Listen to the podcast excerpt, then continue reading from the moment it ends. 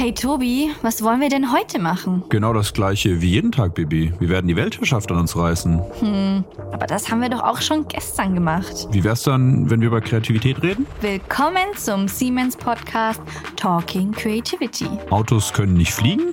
Wir zeigen dir, dass mit Kreativität alles möglich ist und dass diese wunderbare Fähigkeit in jedem Einzelnen von uns steckt. Hör jetzt rein und lerne mehr über deine persönliche kreative Fähigkeit und deren Bedeutung für dich, für Organisationen und für die Gesellschaft. Oh, Bianca, die ist voll laut. Voll laut, ich, ich verstehe dich gar nicht. Bianca! Was? Was hast du gesagt? Was? Kannst Bianca. du das wiederholen? Boah, ich guck mir die Leute an, wie die hier rumlaufen, Mann. Alter, ich finde die Musik schrecklich. Katastrophe. Wie die sich überhaupt dazu bewegen können und tanzen können. Das ist, witzig, aber schau mal, schau mal den Typen da drüben. Geil. Ich hab dir gesagt, der Club äh, wird nix. Ich hab's dir gesagt. Und jetzt haben wir den Salat. Aber wir reden doch immer davon, dass man mal was Neues ausprobieren soll, oder? Das müssen wir doch müssen wir Ja. dem Laden auch mal eine Chance geben. Aber du Was haben wir recht. draus gelernt? Ja, es ist.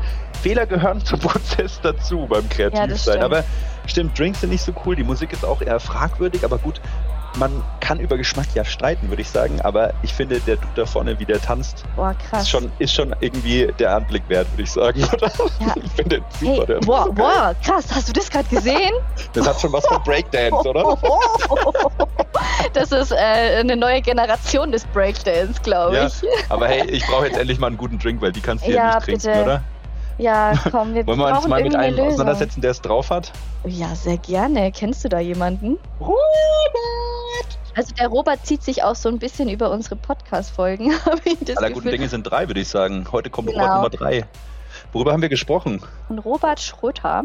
Er ist sehr erfahren im Bereich äh, Drinks kreieren und äh, wir haben so über seine Erfahrungen gesprochen und wie er zum Thema Kreativität steht, vor allem natürlich im Kontext seiner Arbeit und zwar das Drinks kreieren. Äh, Da ist auch eine große Herausforderung, natürlich immer wieder auf neue Drinks, auf neue Kombinationen zu kommen und da auch ganz spannend zu sehen, wie man da kreativ wird und Genau, wir haben über Ziele versus Zielkorridor gesprochen, dass man Kreativität immer zielgerichtet auch einsetzen muss und über seinen sehr bunten Hintergrund und schon ja, Internationalität, die er mitbringt und wie das seine Kreativität beeinflusst hat. Wir haben den ultimativ bahnbrechendsten Cocktail der Zukunft kreiert, muss ich Ja. schon sagen. Das war die Challenge an ihn. Er hat, ich sag mal so, er hat zwei Welten. Er hat äh, die Wurstwelt und die Drinkwelt vereint. Genau. Aber ich würde sagen, neugierig genug haben wir euch gemacht. Jawohl. Hört rein, äh, also jetzt nicht ausschalten, sondern weiterhören. Viel Spaß mit dem Podcast. Viel Spaß. Now let the podcast begin. Okay, der war, der war ziemlich flach, aber heute geht es tatsächlich um Kreativität im Kontext von Cocktails. Wir haben uns einen sehr spannenden Gast eingeladen, der seine Kreativität dafür nutzt, um neue Drinks zu kreieren. So, und Achtung, jetzt kommt eine volle Ladung. Unser Podcast arbeitete als Tellerwäscher, besaß drei Bars in Berlin, veranstaltete ein Cocktailfestival, arbeitete als Berater und Geschäftsführer in diversen Bars, Hotels, Restaurants, Techno-Clubs, Destillerien und Veranstaltungsorten. Und er arbeitete und lebte in Achtung, Armenien, Australien, Frankreich, Japan, Schweiz, USA, Ukraine und Vietnam. Puh, man könnte denken, unser Gast wäre schon 100 Jahre alt, aber ich muss sagen, er sieht eigentlich ziemlich jung und frisch aus. Er ist wahrlich ein bunter Schmetterling oder ein exotischer Cocktail, der sich mit seiner nächsten kreativen Herausforderung sicherlich nicht einfach zufrieden gibt, sondern immer wieder nach etwas Neuem sucht. Dennoch sagt er von sich selbst, dass er eine Geduld wie ein Schaukelpferd besitzt. Wir hätten ihn jetzt eigentlich nicht besonders geduldig eingeschätzt, um ehrlich zu sein, nachdem er bereits so viele verschiedene Jobs in verschiedenen Ländern ausgeübt hat. Aber er wird uns das sicherlich noch erklären. Unser Gast wuchs in der Plotte in Ostberlin auf, was vielleicht seinen Drang nach Neuem erklären könnte. Vielleicht. Oder vielleicht erklärt seine Angst vor einer vertanen Chance seinen Schaffensdrang. Aktuell ist unser Gast Gründer und Besitzer der Speakeasy Cocktail Akademie und zusätzlich kuriert er die Boxen des Drink-Syndikats und leitet jetzt meist digitale Cocktail Live-Mixings. Im Jahr 2100 würde unser Gast als erstes einmal Wikipedia aufrufen, um nachzusehen, ob seine Spenden auch wirklich für das weitere Bestehen der Webseite geführt hat oder das auch nur ein billiger Marketing-Slogan war. Das würde mich übrigens auch interessieren. Am Ende ist unser Gast davon überzeugt, dass obwohl er selbst immer offen für Neues war und auch ist, dennoch gilt. Wer in allen Richtungen offen ist, kann einfach nicht ganz dicht sein. Und auch wenn dieses Zitat sicherlich nicht zu 100% wahr ist, so würde seiner Sicht nach einer immer offen für Neues Menschheit wohl etwas Stabilität fehlen. Wir sitzen hier gerade super stabil auf unseren Stühlen und freuen uns auf ein spannendes Gespräch über Kreativität und die Kunst des Kreierens von neuen Drinks. Und am Ende macht hoffentlich alles einen Gin. So, bitte begrüß mit uns Robert Schröter. Schön, dass du da bist. Hey, hallo. Servus, Robert, Mensch. Was für eine Einführung. Konntest stimmt du dich zumindest ein bisschen wiederfinden? äh, äh, ja, bisher stimmt alles, ja. das ist schon mal gut, dann haben wir keinen Quatsch erzählt. Was mich interessieren würde, du hattest auch davon gesprochen, dass du Angst vor einer vertanen Chance hast. Wie ist es dann hm. eigentlich, wenn du irgendwie Angebote bekommst? Lehnst du die dann nie ab? Oder weil du denkst, oh Mann, das wäre jetzt vielleicht eine vertane Chance, wenn ich da jetzt irgendwie nicht zugreife? Oder wie gehst du dann damit um? Ja, das ist, äh, trifft schon den Herz des Problems so ein bisschen, äh, dass ich wirklich eigentlich sehr viel gerne mache und mich innerhalb meiner Profession für wahnsinnig viel begeistern kann. Und da ist schon schwierig, etwas abzusagen. Äh, auf der einen Seite ist es eigentlich immer interessant, auf der anderen Seite ist man als Selbstständiger natürlich auch gegruselt, dass man vielleicht mal, sagen wir mal, Schwierigkeiten mit seinem Auskommen hat. Ähm, und dann nehme ich sowas eigentlich fast immer an. Und das ist schon eine Aufgabe für mich, dann auch zu überlegen, na, ist es jetzt vielleicht sinnvoll, jemand anderem zu geben, weil ich mich eigentlich immer begeistern kann für das, was mir angeboten wird. Das heißt, also man hört auch schon raus, du bist sehr offen für Neues. Ich bin schon gespannt, was du uns auch heute erzählen wirst, wie das überhaupt alles dazu kam. Und vielleicht noch mal ganz kurz, du sitzt jetzt gerade, weil du warst ja jetzt irgendwie überall auf der Welt unterwegs. Bist du jetzt gerade in Deutschland? Genau, ich bin gerade in meiner Geburtsstadt Berlin, wo ich eigentlich auch aktuell äh, größtenteils lebe. Ich verbrachte große Teile von Corona in der Schweiz, habe dort für eine Destillerie wieder gearbeitet bin aber jetzt gerade hier und plane auch aktuell in Berlin zu bleiben. Okay, spannend. Berlin ist schon auch sehr vielfältig, würde ich mal sagen. Ja, und sehr innovativ. Sehr innovativ, also das passt auch ganz gut. Was mich, ja. was mich noch interessieren würde, ist, bist du, bist du dann heimatverbunden jetzt äh, schon dein Leben lang gewesen und du wolltest nur raus, um was Neues zu erleben? Oder war das eher so, boah, ich will raus, mich nervt Berlin, ich habe da überhaupt keinen Bock drauf und jetzt dann irgendwie über das viele andere sehen wieder quasi die Leidenschaft für Berlin entdeckt? Oder wie, wie würdest du das einordnen? Gibt es da irgendwie eine Entwicklung, die sich bei dir abgezeichnet hat, so Liebe wieder zum Beständigen zurück? Oder, oder bist du nach wie vor jemand, der so ein bisschen rastlos ist und gerne, gerne wieder woanders dann auch hingeht? Oder kannst du da ja. ein bisschen noch deine Erfahrung, deine, deine Sichtweise teilen? Also das, sowas bewegt sich natürlich vor und zurück. Unsere Eltern haben uns schon früh, sobald es dann möglich war, die Freude am Reisen mit eingeimpft schon früh mitgegeben. Wir sind äh, viel durch Osteuropa, Südeuropa gefahren, auch damals schon mal, wenn es ging, dann Schweiz. Äh, und deswegen bin ich so mit so einer Freude über die Welt groß geworden. Da bin ich meinen Eltern sehr dankbar. Und wenn ich irgendwo anders hingezogen bin, dann war das eigentlich nie so raus aus, oh, hier gefällt es mir nicht mehr, hier ist es langweilig, sondern immer aus einer noch größeren Begeisterung oder einfach parallelen Begeisterung für einen anderen Ort und dann meistens eben auch ein Arbeitsangebot. Und jetzt hier bin ich in Berlin, wo, ich sicherlich auch woanders arbeiten und leben könnte, weil ich natürlich für meine Familie, für meine Freunde, für meine Partnerin hier bin, hier sein will und Berlin natürlich schon am allerersten der Ort ist, den ich Heimat nenne. Aber wenn man an so vielen Orten über so viele Jahre lebte und arbeitete, dann teilt man sich natürlich auch so ein bisschen auf. Das ist mhm. gut und das ist schlecht. Aber es ist schon auch ein Thema in mir, wo ist jetzt tatsächlich Heimat? Welche Ecke von Deutschland ist es und wie viel von mir ist noch in Japan oder in der Ukraine. Das ist eine sehr persönliche Frage, die ich gut finde, mhm.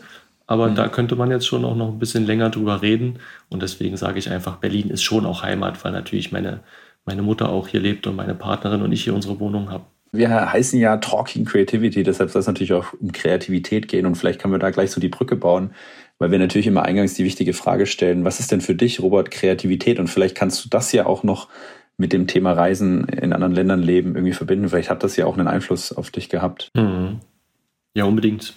Also klar habe ich mir da auch viele Gedanken vorher drüber gemacht und es ist auch eine interessante Reise für mich gewesen. Insofern danke, dass ihr mich angesprochen habt, weil ich mich selber und meine Profession dann auch nochmal hinterfragen wollte, mhm. konnte. Und da gibt es unterschiedliche Ebenen von Kreativität. Das ist ja auch in den vorherigen Podcasts von euch, von euren Episoden, auch ganz unterschiedlich beleuchtet worden. Und so sehe ich das auch. Ganz kurz, um da jetzt nicht so zu monologisieren, würde ich natürlich sagen, dass neue Einflüsse, neue Erfahrungen, in dem Fall neue Länder, einem natürlich nochmal neue Sichtweisen und vor allem neue Möglichkeiten offenbaren gerade in Deutschland hat man ja oft so das Gefühl, ah, wir machen ja alles total toll und total richtig und so muss es sein. Und dann ist man an einem ganz anderen Ort der Welt und stellt fest, hier funktioniert es auch super, aber komplett anders, als wir immer denken. Und das hinterlässt einen natürlich schon mit einem Gedanken wie, ah, okay, gibt jetzt nicht nur den deutschen oder den armenischen oder den US-amerikanischen Weg. Und das befeuert Kreativität, weil man sieht, hey, es gibt nicht nur meine Box, in der ich denken und agieren kann, sondern mein, mein Thema wurde auch schon ganz anders gelöst und vielleicht sogar besser. Und das beflügelt einen natürlich. Ja, schön. Was ich spannend finde oder interessant finde, weil du gerade sagtest, bist jetzt auch dankbar, dass äh, wir das sozusagen so ein bisschen angestoßen haben, dass du ein bisschen drüber nachdenkst, was eigentlich Kreativität ist, weil das Feedback bekommen wir auch oft von den Podgästen bei uns. Das heißt, so wie ich das raushöre, hast du tatsächlich so, sag ich mal, bewusst wirklich vorab dir noch nicht so wirklich Gedanken gemacht oder beziehungsweise dich so bewusst mit dem Thema Kreativität beschäftigt und gesagt, also so, sage ich jetzt mal, dich hingehockt und gesagt, was ist eigentlich Kreativität? Bin ich eigentlich kreativ? Kreativ? Doch schon. Also ja? einer meiner, meiner Aufgaben war eben auch langjährige Arbeit hier in Berlin in einer Veranstaltungsfläche, die in sich schon auch sehr innovativ aufgezogen war. Und viele der Veranstaltungen, die wir dort hatten, hatten mit Design Thinking zu tun. Das ist mhm. ja ein mhm. Thema, was ihr auch schon extensiv behandeltet oder du, Tobias, auch, glaube ich, im Zuge deiner Arbeit anwendest. Mhm. Insofern habe ich da auch aufgrund meiner Arbeit, die nicht nur in Anführungszeichen Drinks machen oder Drinks konzeptionieren bedeutet, auch schon an Kreativität anknüpfen können. Und mhm. deswegen ist jetzt dieses Thema grundsätzlich nicht neu und man überlegt natürlich, ah, wie kann ich etwas Neues schaffen? Aber da nochmal so strategischer ranzugehen, was bedeutet eigentlich Kreativität für mich und jetzt hier auch vielleicht eine sinnvolle Antwort geben wollend, das habe ich mich dann schon nochmal ganz mhm. anders gefragt und dann sicherlich auch das für mich anders nochmal aufschließen können. Und ja, auch bei den Episoden, die ich bisher hören konnte von euch, da wird ja auch offenbar, dass ein Konzern, ein Weltkonzern wie Siemens da auch ganz anders rangehen kann und auch eigentlich, sagen wir mal, entgegengesetzt rangeht wie meine Profession. Denn bei euch gibt es ja Tausende, Hunderttausende Mitarbeiter. Da hat man den Luxus, sage ich mal, äh, jemanden zu beauftragen mit Kreativität oder Innovation. Es gibt ja auch eine Marketingabteilung, das hat ja auch irgendwas mit Kreativität zu tun, unbedingt. Äh, und bei uns in der Gastronomie ist es eigentlich genau andersrum. Das sind ja, sagen wir mal, selten Ein-Mann-Betriebe, aber auch selten mehr als Fünf-Mann-Betriebe. Da macht quasi jeder alles. Und da ist dementsprechend Kreativität und Innovation auch eine Gruppenaufgabe. Und deswegen stehen wir dem ganz anders gegenüber. Und wir gehen da vielleicht noch ein bisschen näher ins Detail, wenn es dann eben um Drinks geht, um das Drinksyndikat, wo ich ja jetzt natürlich mit engagiert bin und, und, tief drin stecke in dieser ganz tollen Firma. Da müssen wir ja auch ganz anders an so an diesen Prozess rangehen. Magst du vielleicht ein, zwei Worte zum Drinksyndikat kurz verlieren? Einfach mal einen Einblick geben, welches Ziel ihr verfolgt, was ihr da genau macht. Das Drinksyndikat, und so lernen wir uns ja tatsächlich auch kennen, ist ein Cocktail-Versandservice. Es gibt uns seit 2014 also schon lange vor Corona. Aber natürlich ist Corona mit der sozialen Distanzierung ein Katalysator für unsere Entwicklung gewesen. Wir bauen Boxen, in denen drei Rezepte mit allen, fast allen dafür benötigten Zutaten enthalten sind.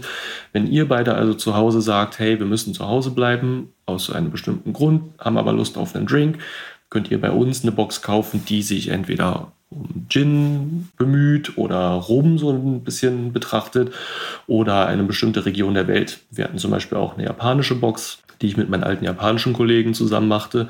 Und so hat man die Möglichkeit, quasi klasse Drinks, die man sonst in einer super Bar bekommt, so sich nach Hause mit einer Anleitung gesendet zu bekommen, um diese Drinks zu Hause zu machen. Und die Mission des Drinksyndikats ist nicht, Cocktailbars Konkurrenz zu machen oder sogar abzuschaffen, sondern all denen, die nicht in der Nähe von einer tollen Bar leben, die Chance zu geben, auch diese tollen Drinks zu Hause zu genießen, bis sie wieder in der Nähe von so, so einer großartigen Bar sind. Cool. Das ist ein schönes Konzept. Ich, ich habe gleich zwei Sachen noch. Also ja, damit. Und zwar einmal noch mal ganz kurz einen Schritt zurück und dann komme ich gleich noch mal auf das Trinksyndikat äh, zu sprechen. Aber wenn du jetzt sagen müsstest, was ist für dich Kreativität, so in einem Satz oder einfach kurz auf den Punkt gebracht, vielleicht kannst du da noch mal ganz kurz was dazu sagen.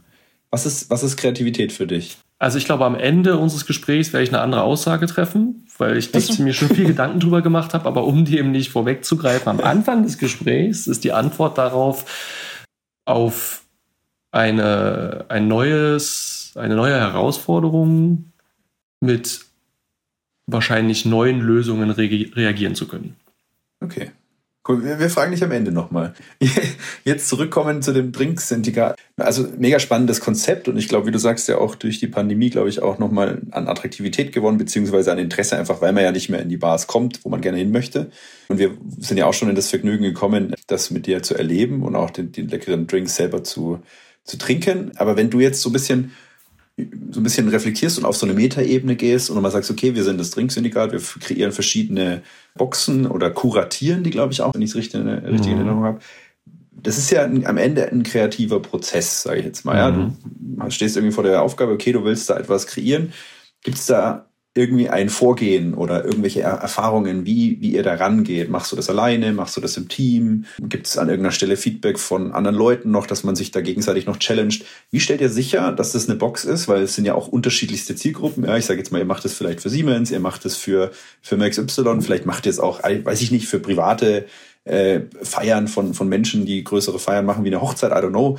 Ja, ist ja auch wieder die Frage, wie sorge ich dafür, dass es auch wirklich jedem schmeckt? Ja, also ich sage jetzt mal mainstreamiger unterwegs bin, damit es jedem schmeckt, aber gleichzeitig irgendwie ein bisschen was Außergewöhnliches da reinkriege. Ja, weil das ist ja auch immer die Kunst. Ich sage mal, ich kann was völlig Verrücktes machen, dann schmeckt es halt nie mehr, niemandem mehr, dann bin ich vielleicht super kreativ und neu, vermeintlich unterwegs. Ja. Ich versuche es ein bisschen einzuordnen, aber vielleicht kannst du uns da mal auf diese Reise mitnehmen, wie ihr so eine Box kreiert, sozusagen. Also mitnehmen auf, auf die Reise, wie ihr kreativ seid in dem Moment. Das würde mich super interessieren. Ja, voll. Äh, am Ende sind unsere Boxen, glaube ich, auch äh, kreativ und auch innovativ. Wir machen auch Sachen, die teilweise wirklich in, in sehr guten Bars sehr selten oder nicht probiert werden. Mhm. Und warum probieren das andere Bars nicht aus? Also kannst du das noch kurz erklären? Weil du sagst, ihr macht quasi Dinge, die manche Bars gar nicht machen. Wir arbeiten immer mit einem anderen Bartender und da kann ich gleich beide Fragen auf einmal beantworten. Wir machen das nicht in uns, in unserem stillen Kämmerlein, überlegen, was machen wir mal, ja. sondern wir setzen uns immer ein Ziel, entweder okay. eine Region oder eine, ah. eine Festlichkeit.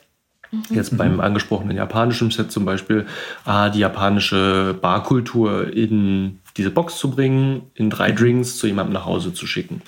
Und dann arbeiten wir mit einer japanischen Bar zusammen, wo wir sagen, hey, die machen ja wirklich interessante Sachen, die atmen so die japanische Barszene, aber mhm. die haben eben auch so den Finger am Puls der Zeit.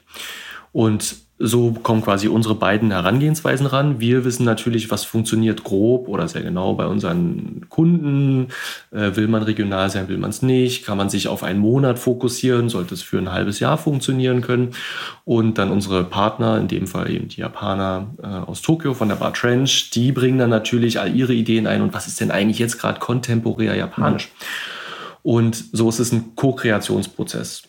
Und deswegen sage ich auch kuratieren und dass ich mhm. das kuratiere, weil eine Co-Kreation natürlich immer in alle möglichen Richtungen auseinanderfliegen kann oder ein Ziel verfolgen kann.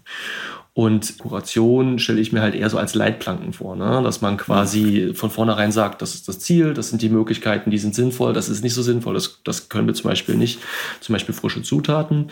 Und so quasi diesen Kreationsprozess positiv zu begleiten, nicht die Innovation per se abzuschneiden, weil man sagt, ah, wir wollen ja eh eigentlich nur einen Sake-Drink, sondern ja. einfach zu sagen, das sind Sachen, davon bleibt mal lieber fern, weil das wird für uns und für euch mega schwierig lasst uns auf was anderes fokussieren. Also quasi vom Großen ins Kleine die Innovation steuern. Ne? Ja, spannend. Und jetzt nicht zu sagen, es darf nichts Rotes sein, aber es darf keine frische Zitrone enthalten. Das ist ja schon mal eigentlich ganz spannend, ne? weil da muss man natürlich kreativ sein, weil wie du sagst, ihr verschickt es, ne? da kann keine frische, frische Zutat drin sein. Habe ich jetzt noch nicht so drüber nachgedacht, aber macht natürlich völlig Gut, Sinn. Ne? Und das dann trotzdem, dieses Aroma hinzukriegen, stelle ich mir schwierig vor. Da muss man dann kreativ sein. Ganz genau. Oder? Und da stoßen ja. wir schon so in, in, den, in den Kern von Kreation, also Kreativität ja. weniger, aber vor allem Kreation vor weil wir natürlich dann überlegen, alles klar, wir wünschen uns ein, eine Haltbarkeit unserer Box von einem Jahr. Das ist unser festgestecktes Ziel, weil wir jetzt auch ja. äh, eben nicht wie der ein oder andere, die eine oder andere Bar ist, die auf die Bestellung wartet, die Drinks frisch zubereitet und raussendet. Das ist auch vollkommen in Ordnung. Wir arbeiten aber mit anderen Skalen und äh, müssen natürlich auch eine Haltbarkeit und eine Lagerfähigkeit garantieren. Und damit ist klar, Eis können wir nicht reinmachen, äh, ja. Zitrone auch nicht. Ähm, aber wir können natürlich überlegen, kann der Gast Eis und Zitrone kaufen und hinzufügen? Mhm. Ja, kann er. Damit können wir also dann sagen, hey, wir können trotzdem einen Sauer anbieten, der Zitronensaft braucht, aber Zitrone, lieber Gast, bitte kauf selber, damit er schmeckt, wie er schmecken soll. Mhm. Und so kann man natürlich dann der Kreativität trotzdem auch wieder Raum geben, wenn man feststellt, ah, okay, für diesen Drink braucht es aber Zitrone. Man kann dann quasi einen Teil der Box auslagern an den Kunden. Und so stößt man dann auch schon so ein bisschen auf, auf oder führe ich auf einen Teil von Kreativität, den, der für mich wichtig ist, den ich jetzt ja auch benennen wollte, den ich in den vorherigen Episoden eigentlich weniger oder nicht hörte. Es gibt ja auch immer unterschiedliche Ebenen von, von Kreativität. Ne? Und mhm. dass man quasi am Anfang erstmal so wie bei Design Thinking alles aufschreibt und überlegt, was ist denn alles möglich? So die ganze Skala von links nach rechts, von total unsinnig bis am anderen Ende ebenso unsinnig, erstmal alles aufschreibt und überlegt und dann nach und nach sagt, okay, das kann nicht funktionieren, weil das gibt es noch gar nicht oder, oder, oder. Mhm. Oder Zitronen können nicht mit in die Box. Und so fasst man das nach und nach zusammen und schneidet quasi nicht von vornherein raus, was ja sowieso nicht geht, sondern macht erstmal das ganze Feld auf und überlegt sich, wie können wir denn was ermöglichen. Das ist, glaube ich, schon so ein, ein wichtiger erster Schritt bei, bei Kreativität. Und na, dann der zweite oder der Schritt davor wahrscheinlich ist, was ist denn unser Ziel? Mhm. Denn das ist für mich in der Gastronomie ganz wichtig. So eine ziellose Kreativität ist vollkommen in Ordnung. Da ist jetzt zum Beispiel von der Museumsdirektorin das Beispiel mit den Kindern gebracht worden, dass die da wahnsinnig offen sind und fantasievoll. Das, das ist richtig. Wir haben aber natürlich als Firma dann zum Beispiel oder als Bar ein ganz konkretes Ziel. Man möchte einen, einen Drink kreieren, der den Gästen gefällt, der den gut schmeckt, der sie wohlfühlen lässt. Und wenn ich dann zum Beispiel einfach mega kreativ bin und überlege, hey, ich mache mal einen Drink nur aus Sirupen, das hat ja noch keiner gemacht, das ist ja super innovativ, dann ist der Drink am Ende sicherlich nur aus Sirupen gemacht und das hat auch noch keiner gemacht aber der schmeckt ja trotzdem keinen Gast. Also bloß weil es innovativ ist, ist es mhm. ja nicht auch, hat es nicht sein Ziel erreicht. Ja. Und das ist was, was man natürlich in Form einer Firma, groß oder klein, auch immer mit auf dem Schirm haben muss. So Kreativität als Selbstzweck hat seine Berechtigung. Man kann ja auch irgendwie am Küchentisch sitzen und mittendrin im Essen irgendwie mit Löffel und Gabel so eine Melodie kurz auf den Tisch klappern. Kann auch Freude bringen aber kein Ziel erfüllen. Aber wenn man natürlich überlegt, was ist jetzt mein Cocktailmenü oder was ist meine Box, dann ist ein ganz wichtiger Teil von Kreativität zielgerichtet zu sein.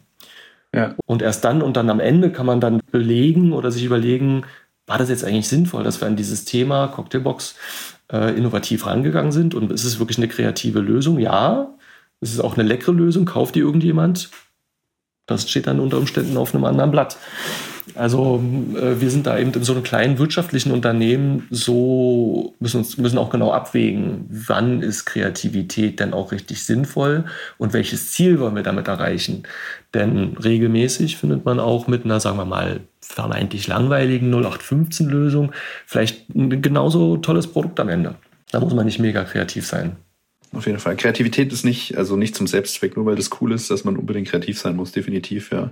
Immer genau. zielgerichtet. Und was du auch angesprochen hast, war halt dieses divergente Arbeiten, dass man sagt, okay, an irgendeiner Stelle muss man auch erstmal eigentlich, wie du sagtest, nicht irgendwie direkt ausschließen, dass das jetzt nicht geht, ja, sondern erstmal eigentlich alle alles erstmal als, okay, wir kriegen alles hin, denken und dann aber halt in diesem divergenten Space, sage ich jetzt mal, explorieren und gucken, wie man das dann im Zweifel hinbekommt. Ne? Weil wenn man im Vorfeld natürlich erstmal über dieses Thema, ja, keine Ahnung, Cocktailbox nachdenkt, würde man eben, wie du sagst, sagen, okay, Mist, ich kann keine frischen Zutaten reinpacken, funktioniert ja nicht, okay, ich habe jetzt spontan keine Lösung, ich gebe auf. So, nee, man muss natürlich trotzdem sagen, egal, ich versuche das jetzt erstmal als, jetzt ein banales Beispiel natürlich, weil man kann natürlich eine Zitrone kaufen aber ist natürlich in anderen Kontexten beliebig komplex, dass man sagt, okay, ich versuche erstmal davon auszugehen, dass ich eine Lösung finde, ja, die mhm. dann adäquat ist, um dieses Problem zu lösen. Und dafür brauche ich jetzt erstmal vielleicht den divergenten Raum, wo ich mich erstmal frei austobe und wirklich mal überlege, was gibt's denn für Optionen. Ne? Und vielleicht ist ja auch, weiß ich nicht, habt ihr, wie, wie intensiv ihr das diskutiert habt, eine Option ist sicherlich, dass der Kunde es selber kauft.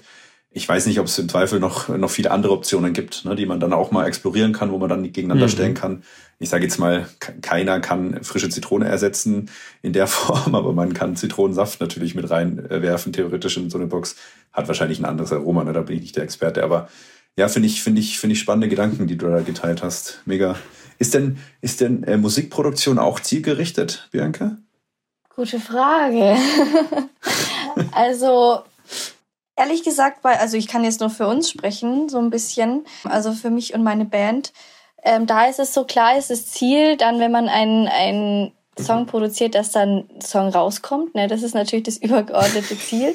ähm, aber auf dem Weg dahin geht man in so viele unterschiedliche Richtungen und ich würde sagen, das ist immer noch relativ frei. Außer man ist da schon relativ streng, auch mit sich und seiner Linie und seinem, seinem Stil, seinem Genre. Und bleibt dem dann hundertprozentig treu. Aber wir sind da zum Beispiel jetzt, also wie gesagt, kann ich wirklich nur für uns sprechen. Wir sind da relativ flexibel und schweben noch so ein bisschen auch hin und her und finden uns. Und von daher, klar, das Ziel ist, ein Song soll dabei rauskommen, der uns dann letztendlich natürlich auch gefällt und der auch natürlich den ZuhörerInnen gefällt. Aber auf dem Weg dahin, genau, ist es eigentlich wahrscheinlich auch, wie jetzt Robert auch beschrieben hat, gibt es verschiedene Stationen, auch mal einen Weg nach links, nach rechts, nach oben, nach unten gucken und so eine kleine Entwicklung. Ja, ist ein schönes Bild. Also ich bin voll bei, bei dir, Robert, gerade in einem kleinen Unternehmen. Ne? Man muss Geld damit verdienen, sonst ja, kann man das einfach nicht lange machen natürlich. Ähm, außer man hat halt genug, wo es kein, also wo es keinen Druck gibt, dem, was man tut, Geld zu verdienen. Aber deshalb muss es in der Situation natürlich wahnsinnig zielgerichtet sein. Ja, weil sonst, ich sag mal, 1000 Prozent Kreativität nur rumspinnen und nie irgendwie fertig werden, was auch immer, ist natürlich an dem Punkt nicht gut. Aber ich glaube, die Kunst ist genau an der Stelle, sich immer mal wieder ein Ziel zu setzen und an den richtigen Stellen dieses Ziel mal wieder zu hinterfragen, vielleicht auch aufzubrechen, und wie du es jetzt beschrieben hast, Bianca, vielleicht ein neues Ziel zu setzen, weil man merkt, hey, das war zwar ursprünglich mal, als wir angefangen haben, gut, jetzt hat sich aber verändert. Ne? Ich meine, in der Startup-Szene ja. äh, würde man das ein, ein Pivot. Pivoting. Wir haben, ja. Genau, wir haben pivotiert mal wieder, oder ich weiß nicht, wie die das dann äh, sagen, wo man ja ursprünglich auch mit einem Ziel startet als Startup und dann merkt, oh, ja, keine Ahnung, beim Testing, beim Kunden, ja, ist einfach kein Markt da, ja, die wollen das nicht. Und dann merkt man, okay, muss ich mein ursprüngliches Ziel vielleicht anpassen. Deshalb sage ich auch immer, ich glaube, es ist am Ende, glaube ich, so ein grober Zielkorridor, in dem man, oder vielleicht fast eher manchmal so eine Vision, wo man hin möchte, ja, keine Ahnung, ich möchte jetzt das Schiffscontainer-Geschäft digitaler machen, so, ne, da gibt es eine Firma, die das zum Beispiel macht oder ein Startup, so, und dann ist es kein ganz konkretes Ziel. Kann man jetzt sagen, okay, ist eigentlich auch ein konkretes Ziel, aber es lässt zumindest einen Spielraum noch zu, wie das dann ausgestaltet ist. Und auf Drinksyndikat übertragen ist es dann vielleicht, ja, wir wollen ein cooles Cocktailerlebnis zum Menschen nach Hause bringen. Ne? Dann ist das das Ziel, beziehungsweise der Zielkorridor. Wie das dann aber passiert, ne? da ist immer noch viel kreativer Spielraum. Ja, unbedingt. So Sinn, Robert? Ja, ja, unbedingt. Und auch äh, gerade so eine, so eine Korridore oder sagen wir mal so Leuchttürme sind dann ja. auch immer wieder spannend. Ne? Es gibt ja auch immer wieder so Firmen, die bahnbrechend sind oder so unglaubliche Abkürzungen nehmen, wie zum Beispiel WhatsApp. Das fand ich am Anfang wahnsinnig spannend gibt vielleicht bessere Möglichkeiten oder bessere Beispiele, aber WhatsApp hat am Anfang ja nicht gesagt, hey, wie machen wir ein SMS besser oder wie sorgen wir dafür, dass MMS, die es ja damals gab, irgendwie schneller gehen oder preiswerter sind, sondern die haben gesagt so, ey, scheiße, warum zahlen wir denn eigentlich für SMS? So, warum? Wieso? Was, mhm. was ist denn da jetzt die, die Legitimation für? Und WhatsApp ist angetreten, SMS abzuschaffen. Das muss man sich mal vorstellen. Die sind ja nur noch nicht so wahnsinnig alt im, im, industriellen Kontext. Und die haben einfach gesagt, dass dieses riesen Geschäftsmodell, welches sich die Vodafones und Telekoms der Welt so aufgebaut haben, das war am Anfang kostenlos SMS. Dafür nehmen die jetzt einfach 9 Cent oder was das damals gekostet hat. Das ist doch totaler Humbug. Das geht auch übers Internet und es kostet gar nichts. Warum zahlen wir dafür im Jahr die ganze Welt eine Milliarde Dollar oder wie viel auch immer? Das ist mal ein Leuchtturm, das ist mal eine Vision. Und auf so eine Vision kommt man natürlich nicht jeden Tag, aber das ist ein gutes Beispiel dafür, so ganz groß zu gucken und zu überlegen, wie kann ich, sagen wir mal, ganz groß denken, wie komme ich dahin? Das ist ein sehr intensives Beispiel von Innovation und auch Kraft, die umzusetzen. Denn da, daran scheitert es ja dann meistens. Ne? Die meisten Leute haben ja ganz tolle Ideen, die aber umzusetzen, ist dann entweder menschlich oder auch einfach real unglaublich schwierig. Und da kommt der Korridor ins Spiel, von dem du sprachst. Wie nah glaubt man denn da ranzukommen oder wie weit kann man sich von rechts nach links bewegen, um in diese Richtung zu kommen? Ja. Ja, und da ist, glaube ich, auch ein ganz wichtiger Punkt, so, das hast du auch angesprochen eben, äh, wie teilt man seine Kräfte ein? Ne? Dieses Pivoting, wenn ich das richtig verstehe, da geht es ja eben auch darum, entweder tonusgemäß oder wie es gerade irgendwie sich ergibt, nochmal zu überlegen, sind wir in der richtigen Richtung unterwegs? Wollen wir uns neu arrangieren, neue, neue Ziele formulieren? Das ist eine der ganz großen Stärken der neuen digitalen Welt, die ja schon auch anders ist als die letzten 2000 Jahre Menschheitsgeschichte. Mhm. Aber, und das habe ich intensiv an meiner Arbeit auch gesehen, sowas funktioniert halt in Sprints, so wird es ja auch genannt. Ne? Ja, genau. Ja. Und das finde ich ein sehr treffendes Beispiel, denn wenn man sich das dann im sportlichen Sinne weiter überlegt und von die Firma von einem verlangt, permanent innovativ zu sein und kreativ zu sein, dann verlangt die Firma von einem ja, dass man Sprint an Sprint an Sprint an Sprint setzt. Und dann gibt es nur zwei Möglichkeiten für einen Menschen, das umzusetzen. Entweder setzt man wirklich Sprint an Sprint und fällt tot um, weil der Körper es nicht schafft, also Burnout oder man kündigt oder man sagt, okay, ich gehe jetzt in die innere Emigration, weil mein Körper total fertig ist. Oder man sprintet halt so, dass man es durchhält und dann ist es ein Langstreckenlauf. Und das symbolisiert eigentlich ganz gut auch meine Wahrnehmung, wie es auch in der Gastronomie funktionieren muss. Es braucht ja Strukturen. Wir brauchen ja möglichst schlaue Strukturen, um immer einen Drink gut herzustellen, den immer schnell zum Gast zu bringen, immer hinterher den Tisch sauber zu machen, immer dafür zu sorgen, dass am Ende des Abends die Bar gut riecht, wenn man zusperrt. Das ist der Langstreckenlauf. Und zwischendurch kann man bestimmt mal sprinten und alle setzen sich nochmal zusammen und überlegen so, hey, unsere Gläser gehen immer kaputt, brauchen wir vielleicht mal andere Gläser. Oder mhm. unsere Drinks sind irgendwie, waren mega gut vor zehn Jahren, aber jetzt sind die so ein bisschen äh, altbacken, wollen wir mal ein neues Menü machen. Und also ich persönlich bin ja eher der Typ, der dann acht Menüs im Jahr hat als eins alle acht Jahre. Aber so kann man sich ja die Sprints und die Langstrecke einteilen, denn die Langstrecke ist ja auch einfach diese Strukturen, die man sich gebaut hat, die hoffentlich schlau und auch flexibel sind, die sorgen dafür, dass das tägliche Business mit möglichst wenig Energie durchgeführt werden kann, dass man eben auch Energie hat, um kreativ zu sein. Das braucht es dann nämlich. Ne? Man kann jetzt nicht auf den Knopf drücken und sagen, so jetzt alle hinsetzen, kreativ sein, wir brauchen ein neues Menü. Das kommt tröpfchenweise mit der Zeit. Mhm. Und deswegen ist dieser Sprint-Langstrecken-Vergleich für mich eigentlich immer sehr sinnvoll und illustrierend. Ja, guter Gedanke. Möp, möp. Möp, möp, möp, möp. Challenge Time. Jawohl. Möp, möp, möp. Ja, wir haben natürlich auch ein bisschen, also das ist keine einfache Aufgabe, ne? Und die Bianca hat ja am Eingang gesagt, eingangs gesagt, so alles muss einen Dinner geben. Ja. Genau. Ist es jetzt eine Challenge oder ist es ein Problem? Das ist eine Challenge. Das ist eine Challenge. da musst du jetzt sehr kreativ sein. Aber du bist ja Head of Ochsenkuratierung, sage ich jetzt einfach mal, und wahrscheinlich da sehr gut und sehr erfahren. Und wir haben dir jetzt einfach mal ja ein paar Zutaten, die natürlich es dir nicht gerade einfach machen, aber zusammengesammelt, ähm, die wir dir als zuwerfen wollen würden. Und du hast du ein bisschen die Herausforderung, daraus eine Box zu kreieren, beziehungsweise zumindest eine Geschichte drumherum zu spinnen, warum die jetzt cool ist und warum die Leute dann vielleicht auch kaufen sollten und was du vielleicht noch hinzufügen würdest und was die Geschichte dazu wäre. Du hast ja auch gesagt, ihr habt immer ein Thema, wie jetzt zum Beispiel Japan. Und wir haben vier Zutaten für dich. Wäre das, vier. Okay, wäre das eine Aufgabe? Kann ich bemerken. Bianca, willst du es vorlesen? Ich traue mich nicht. Jawohl, ich traue mich. also, Robert, es sind vier Zutaten. Die erste Zutat ist das Wurstwasser. Die zweite schöne Zutat ist die Zimtstange. Die dritte Zutat ist der Schaschlik-Spieß. Und die vierte Zutat ist der Gin. Du darfst natürlich diesem schönen, exotischen, äh, kreativen Cocktail auch noch andere Zutaten hinzufügen, dass es vielleicht besser schmeckt und gerne auch eine schöne Geschichte drumherum spinnen. hm. und kreativ werden. Und vielleicht wird es ja auch Teil eurer neuen Box das nächste Mal. Ja. Hm.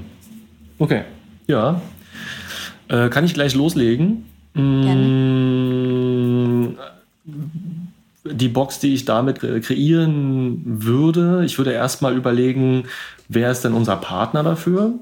Also mhm. damit sind ja quasi vier Pflöcke schon eingeschlagen. Ne? Es ist ganz klar, dass das in die kulinarische Richtung geht. Also äh, Imbiss, Küche, Koch, äh, herzhaft, nicht vegan, nicht vegetarisch, fettig, ölig. Damit ist eigentlich schon klar, das muss mit einem Koch passieren. Mhm. Das ist interessant, weil generell die Barszene ja auch schon seit Jahren sehr viel von den Köchen lernt und absolut gerechtfertigt. Köche haben eine viel bessere Ausbildung als Bartender. Wir sind ja da eigentlich eher so die äh, Hans Dampf in allen Gassen, die von allen nur die Hälfte Ahnung haben. Und deswegen ist es klug, von den Köchen zu lernen. Da wären wir alle besser von. Das würde ich auch hier machen und würde dann überlegen, nehme ich einen, äh, entweder einen hier in Deutschland bekannten Grillkoch oder ähm, quasi der Spieß, von dem ihr spracht, ist natürlich auch sehr interessant im Balkan. Der Balkan stellt auch sehr guten, sehr guten Gin her. Wurstwasser, na gut, der kann nun auch aus, kann nun auch aus Eberswalde kommen, aber das nehme ich mal eher so als Suppe auf. Ähm, mhm. Und dann würde ich überlegen, geschmacklich kann man alles verbinden, das ist klar. Wie macht man es in, äh, interessant? Ja, da muss der Geschmack stimmen, aber auch das Wort. Insofern würde das jetzt hier einfach die, äh, Balkanbox werden oder die kroatische oder die bosnische Box, sagen wir mal. Und da muss dann natürlich Mittelmeer rein. Da müssen dann auch andere Gewürze und Kräuter mit rein. Nicht nur Zimt, aber es zeichnet sich für mich schon ab, dass das halt eher, wenn man es mal ganz provokant bezeichnen möchte, äh, so nennen würde, dieser Cocktail ist eine Suppe. Dass alle gleich verstehen, öh, okay, mhm. das ist mhm. jetzt viel herzhafter, viel würziger. Dann mhm. versteht man nämlich auch so Fleisch und Fett und so, so Röstaromen in einem Drink viel besser. Und dann ist Gin schon ein bisschen knifflig. Da würde ich eher mit so fast gelagerten Spirituosen arbeiten wollen, weil sowas wie Bourbon oder Rum, auch äh, dunkler Mescal, die funktionieren eigentlich besser mit diesem röstigen, auch herzhaftigen Umami, also diesem mhm. herzhaften Geschmack. Deswegen würde ich davon regulärem Gin, wie ihn die meisten kennen, Abstand nehmen und dann in fast gelagerten nehmen. Und äh, das finden wir auf jeden Fall auch äh, an der Adriaküste. Und so setzt sich dann langsam dieser, dieser Drink zusammen. Der würde dann eher ein bisschen dünner werden, jetzt nicht, nicht in Sour oder nicht sowas wie ein Old Fashioned, sondern eher so in diese suppige Richtung gehen und dann noch andere Kräuter und Gewürze benutzen. Und dann wird das quasi so ein herzhafter Drink, den wir zum Essen mit empfehlen würden. Dann würden wir wahrscheinlich eine Box machen, die sagt, hey, Essen und, und Drinks, hier sind die Drinks, ihr macht das Essen und dann kommt da immer so ein kleiner Rahmen, so ein Einsetzer rein auf, die, auf das Booklet, was wir immer beilegen. Dieser Drink funktioniert am besten zu meinetwegen Chivapchichi oder zu einem herzhaften Fischgericht äh, mhm. oder Fleischgericht. Und so würde man dann versuchen, würde ich versuchen, diese Karte zu spielen, um irgendwie aus dieser Ecke des potenziellen Ekels rauszukommen und da natürlich das zu wenden und quasi auch da natürlich innovativ zu sein und zu sagen, hey, das kann gut schmecken, ich muss euch nur ein bisschen die Türen öffnen. Womit wollt ihr das paaren, dass es euch gut schmeckt? Ja, klingt gut. Mhm, nicht schlecht. Hast es ich vielleicht dem einen oder anderen schmackhaft gemacht, ja. Also vielleicht, ich bin ja Vegetarierin, vielleicht gibt es da eine vegetarische Variante irgendwann mal. Ne? Wird schwierig mit Wurstwasser. Vielleicht kann man da die, die Fleischkomponente dann irgendwie extrahieren noch oder so mit so einer ja, ja. zum Verfahren. Fle fleischig, fleischig. Es gibt ja Alternativprodukte, irgendwie ja. vegan und keine Ahnung, ziemlich edlich. Genau. Also sowas in die Richtung könnte man doch auch hinbiegen. Genau, aber das ist auch ein guter, guter Punkt, so mal kurz äh, als äh, 30 Sekunden Nebenschritt in unserem Gespräch. Äh, ich esse sehr gerne Fleisch, aber ich glaube, ich esse wenig Fleisch.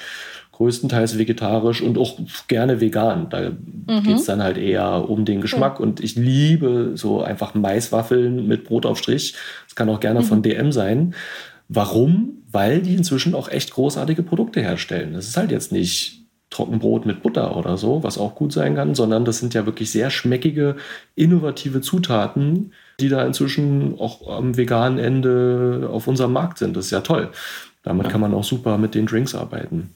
Ja, sehr cool. Was war denn eigentlich so der verrückteste Cocktail, den du jemals getrunken hast? So in die Richtung, den du jetzt auch gerade kreiert hast, vielleicht. vielleicht gibt's ja sowas schon, sowas Verrücktes.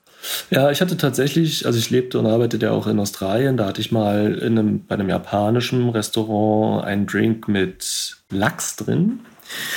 Das fand ich wahnsinnig spannend, wollte das unbedingt probieren und dann war das ein ganz guter Martini, der einfach so ein aufgerolltes Stück rohen Lachs drin hatte. Das war ganz interessant, das hat ja auch ganz gut geschmeckt, aber es fiel dann so ein bisschen hinter dem zurück, was ich mir erhofft habe und erwartet habe. Mhm. Ich muss sagen, einer der innovativsten Drinks, die, die, oder verrücktesten Drinks, die ich so noch in Erinnerung habe, ist tatsächlich einer, der jetzt in unserer nächsten Drinks-Syndikat-Box rauskommt weil wir einen Olivenöl sauer machen. Mhm. Das ist eine griechische Box. Wir arbeiten mit einem griechischen Bartender zusammen. Und es gibt natürlich viele Sachen, die sehr griechisch sind, aber unbedingt dazu gehört natürlich Olivenöl. Und Olivenöl ist relativ schwierig zu verarbeiten. Es hält sich zwar recht lange, aber wie mischt man denn Öl mit Wasser? Oder Öl mit Alkohol. Mhm. Mhm. Und da gibt es viele Möglichkeiten tatsächlich, wenn man dann so in die Molekular-Kulinarik, Molekularbiologie reingeht, aber damit muss man sich natürlich erstmal auskennen. Da habe ich schon auch ordentlich Vorwissen mitgebracht, aber das war echt schwierig, das quasi zu biegen, dass unsere Gäste dann einen Gin-Olivenöl-Drink in der Hand haben. Mhm. Und das ist zum Beispiel ein gutes Beispiel, das habe ich noch nirgendwo gesehen in keiner Bar. Ein ich auch nicht. Wir arbeiten mit nicht. Öl manchmal oben so als Tropfen drauf fürs Auge und für den Geschmack. Aber dass das Öl sich komplett emulgiert, dass man quasi so ein würziges Öl trinkt und aber das lecker ist und das auch trinkbar ist und genießbar und Freude bereitet, das ist schon sehr speziell. Da mussten wir das Hirnschmalz schon ganz schön anstrengen. Cool. Klingt nicht Spannend. schlecht. Vielleicht können wir davon auch mal probieren. Ja, kommt ja. jetzt in wenigen Tagen müsste es veröffentlicht werden. Auf der Webseite sind ja alle Boxen, die verkäuflich sind oder jetzt seit kurzem erst ausverkauft werden oder gerade in der Nachproduktion sind, für jeden käuflich. Gibt ein Abo, aber wenn ihr jetzt sagt, oh, das klingt toll, wir wollen nur dieses eine probieren und fertig, dann könnt ihr das ja problemlos. Ich habe noch ein, zwei Fragen. Also die erste Frage, glaubst du, dass Alkohol einen Einfluss auf unsere Kreativität hat? Äh, ich würde es noch weiter fassen, finde ich eine gute Frage, dass er die stellt. Äh, auch wenn Alkohol ein Gift ist, Drogen generell haben ja. schon einen Einfluss darauf. Und ich glaube, in so einem geringen Maß ist das positiv und ab einem bisschen höheren Maß, dann wird es destruktiv. Langfristig, ja. aber auch mhm. kurzfristig. Man öffnet den Geist schon. Ne? In unserem Kulturkreis ist Alkohol nun eine erlaubte Droge und jetzt Kokain oder LSD nicht. In anderen Kulturkreisen ist es genau andersrum wenn man das so ein bisschen einsetzt, um so ein bisschen loszulassen, nochmal den Kopf zu öffnen, dann kann das ganz andere Sphären eröffnen, auf jeden Fall. Aber ab einem bestimmten Punkt verschließt es den Kopf wieder und verwirrt einen natürlich. Und ich komme ja nun mal aus Berlin und bin auch in den Technokellern der Stadt groß geworden. Also die fantastischsten Wortspiele und die unglaublichsten Verbindungen aus, aus verschiedenen, scheinbar nicht zusammenpassenden Realitäten entstehen eigentlich meistens auf irgendwelchen After-Hours. Da muss man ja nicht total mhm. verstrahlt sein oder so. Ja. Aber wenn man irgendwie anwesend ist und sich daran erfreut und dann ist es morgens um sieben, um neun, um elf, in Berlin ticken die Uhren ja auch ein bisschen anders, da purzeln manchmal die, die Worte aus den Mündern rechts und links oder aus dem eigenen. Hinterher dachte man, was für ein großartiges Wortspiel. Und alle lachen sich total scheckig. Da wäre man nüchtern nie drauf gekommen.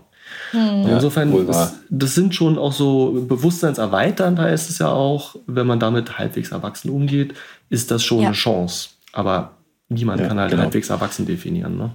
Das ist der gute Punkt, ne? Erwachsen damit umgehen. Und ich würde auch mal sagen, ich empfehle das keinem, weil es gibt tatsächlich aus Wissenschaftssicht auch andere Wege, seine Kreativität zu trainieren, ganz ohne bewusstseinserweiternden Mitteln und auch äh, Alkohol. Aber es ist natürlich ein kurzfristiger Booster, wenn man ihn in sehr, sehr geringen Dosen und Maßen natürlich einsetzt. Und tatsächlich habe ich mal mit Studierenden auch gesprochen, die irgendwie Architektur oder in so eine Designrichtung das äh, studieren und, und arbeiten. Und da kommt immer mal wieder auf, dass die tatsächlich davon berichten, dass sie da auch, äh, sag ich mal, bei einem Bier gemeinsam im Kurs dann versuchen, eben kreativ zu sein. Also es wird tatsächlich ja auch teilweise so angewendet in Kreativagenturen und so weiter. Aber es ist definitiv, glaube ich, keine langfristige Lösung. Aber kurzfristig, ja, sicherlich einsetzbar. Und das führt mich äh, dann tatsächlich zum, zu, zur nächsten Frage, das ist eine gute Überleitung. Klar, ihr gebt den Menschen tolle, leckere Drinks äh, an die Hand sozusagen. Aber wenn du jetzt, und, und wir haben jetzt auch, sag ich mal, auch über den Zusammenhang davon mit, mit Alkohol und Kreativität gesprochen, aber gibt es vielleicht noch was anderes, was du den Menschen, die jetzt hier zuhören, mitgeben würdest zum Thema Kreativität? Irgendwelche Tipps, Tricks, irgendwelche Learnings von dir? Irgendwas, wo du sagst, Mensch, das ist etwas, was du gerne den Leuten mitgeben würdest? So zusammengefasst. Wir haben jetzt auch über einige Themen gesprochen. Also Innovation kommt eigentlich nie auf unter Druck zustande. Ne? Es braucht einfach immer das Feierabendbier zum Beispiel, wo man dann nochmal loslässt und dann feststellt, ach, das wäre auch eine gute Lösung und dann mhm. das noch schnell versucht umzusetzen. Wenn die Uhr läuft oder so, das ist immer schwierig. Man braucht einfach auch die Kraft. Ne? Und wenn man eine 70-Stunden-Woche, eine 80-Stunden-Woche hat, dann kriegt man bestimmt auch noch Sachen hin, aber die Effizienz nimmt ab oder man hat auf jeden Fall nicht mehr die Kraft und nicht mehr die Freude über die Arbeit oder über das Thema irgendwie nachzudenken. Das ist ja wie mit einem Neugeborenen, wenn man da die ganze Zeit wachgehalten wird, weil der irgendwie nochmal die Flasche braucht oder aufwacht mitten in der Nacht oder krank ist oder so, dann hat man auch irgendwann, ist man so ein bisschen kaputt gespielt und dann hat man auch nicht mehr die Freude dran, mit dem zu spielen oder mit mhm. der. Also es braucht auch so Stabilität und so Kraft, die der Mensch hat, um Freude am Leben zu haben und daraus aus Versehen gerne auch Kreativität zu schöpfen. Und deswegen glaube ich, es, es, ist wichtig, sich Freiräume zu erhalten, indem man gefühlt auch nichts macht. Ne? Das war Robert mhm. Neuhauser, der hat das gut auch zusammengefasst. Und dann, dass man dann meinetwegen nicht untätig ist, aber so tagträumt. Weil Tagträumen ja. ist ja nicht, ist ja nicht Langeweile. Ne? Das ist ja eher so ein inspiriertes, irgendwie so einem Gedanken nachstöbern und irgendwo so sich verlieren. So ein bisschen halt am Tag träumen. Und ich glaube, da liegt viel Kraft für Innovation, und einfach nichts zu tun haben, aber sich an etwas zu erfreuen, das ist ein, das ist ein guter Katalysator oder ein deutlich besserer Katalysator für Kreativität als, oh, Deadline, jetzt muss aber. Ja, guter Und das müssen wir auch lernen, so in der neuen Industrie oder der neuen Wirtschaft, die ja immer weiter wegkommt von eine 8-Stunden-Schicht schafft es so oft auf den Knopf zu drücken, deswegen kriegt die so viel Geld pro 8-Stunden-Schicht. Davon kommen wir immer weiter weg. Es lässt sich ja immer schwerer sagen, wann hat man denn jetzt tatsächlich gearbeitet, wenn man in einem kreativen Feld tätig ist. Ja, da kommt manchmal eben der lösende Gedanke nachts um eins beim Bier. In zehn Sekunden hat man das ganze Problem gelöst. Wie viel ist das jetzt wert? Man kann das nicht so richtig beziffern, wie man es früher konnte. Und so verstehen wir auch zunehmend schlecht, was heißt denn jetzt eigentlich Arbeit und kommen deswegen in so, so äh, Interessenkonflikte. Ah, der sitzt da nur rum im Café, schlürft sein Flat White, der arbeitet ja gar nicht. Vielleicht schafft er gerade viel mehr Wert als das, was ich mit meiner 80-Stunden-Woche ja. irgendwie dahin maloche.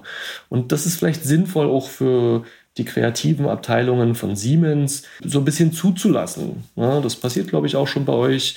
Aber jetzt einfach nicht zu sagen, okay, ich bin jetzt in meinem 8-Stunden-Tag kreativ, sondern ja. ich muss irgendwie für diese Herausforderung eine Lösung finden. 0815 klappt jetzt hier nicht, das haben wir schon festgelegt. Wir können nicht dauerlaufen mit diesem Thema.